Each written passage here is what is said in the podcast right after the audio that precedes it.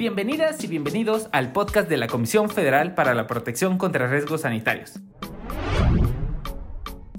Estamos platicando de los espacios libres de humo de tabaco. Doctor, ¿cómo está? Muy bien, gracias, muy buenos días. ¿Qué son los espacios libres de humo de tabaco, doctor? Mira, son aquellos espacios físicos cerrados los lugares del trabajo o bien el transporte público, en donde por disposición oficial y para la protección de la salud está prohibido fumar o mantener encendidos productos del tabaco. Eso me da pauta a preguntar, ¿hay lugares donde sí se puede fumar? Sí, efectivamente, pueden ser en espacios al aire libre o espacios interiores aislados. Ambos tienen algunas características sanitarias que deben de cumplir para permitir su operación. ¿Cómo le podemos hacer nosotros para identificar un establecimiento que es libre de humo de tabaco? Bien, cuando tú llegas a un establecimiento que es libre de humo de tabaco, en la entrada del establecimiento debe haber un cenicero de pie y un letrero que indique esa característica de que se trata de un espacio 100% libre de humo de tabaco. ¿Qué puedo hacer si en un restaurante hay personas fumando donde no deberían? Mira, los propietarios o encargados en ese momento están obligados a colocar letreros en el interior que contengan la advertencia de incumplimiento de esta disposición legal y el número telefónico donde se puedan presentar quejas o denuncias en este sentido. ¿Qué pasa si un cliente no quiere dejar de fumar en este aspecto?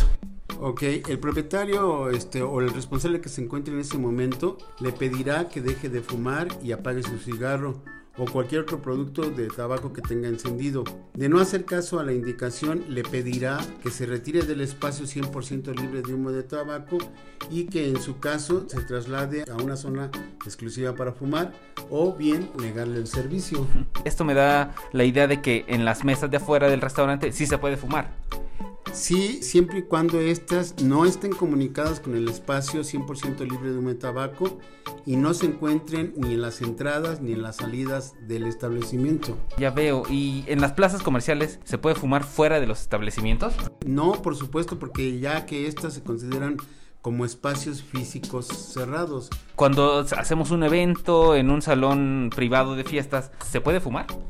No, porque estos espacios se consideran como espacios físicos cerrados y además es un centro de trabajo para todos aquellos meseros, cantineros, etcétera, y también deben de ser protegidos de su salud. Ya que estamos aquí en los hoteles, ¿se puede fumar? Sí, está la condición regulada en materia de que solo el 25% del total de las habitaciones pueden ser consideradas como espacios para fumar. Y si yo fumo y voy a un hotel con mis hijos, en caso de que los tuviera, ¿podemos compartir habitaciones? Sí, pero para protección de la salud del menor, esta habitación necesariamente debe ser libre de humo de tabaco. Pues ahí lo tienen amigos, creo que quedó muy claro lo relativo a los espacios libres de humo de tabaco. Y nos vemos, hasta la próxima.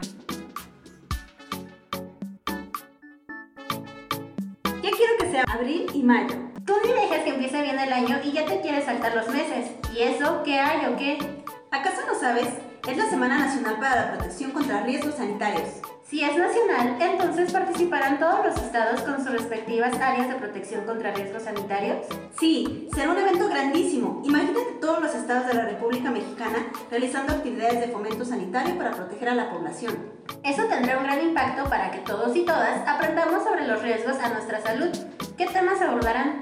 A grandes rasgos serán temas de agua limpia, saneamiento, farmacovigilancia, espacios libres de humo de tabaco, manejo higiénico de alimentos, uso adecuado de medicamentos y trámites de la COFEPRIS.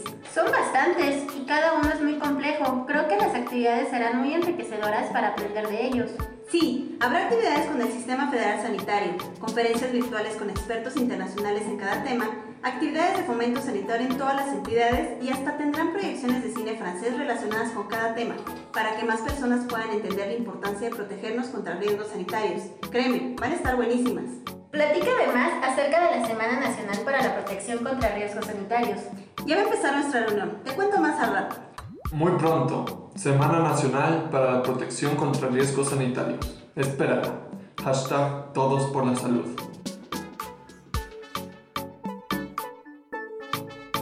Encuéntranos en Facebook, Twitter e Instagram como arroba Cofepris, así como LinkedIn como Cofepris. Este programa es público, ajeno a cualquier partido político. Queda prohibido su uso para fines distintos al desarrollo social.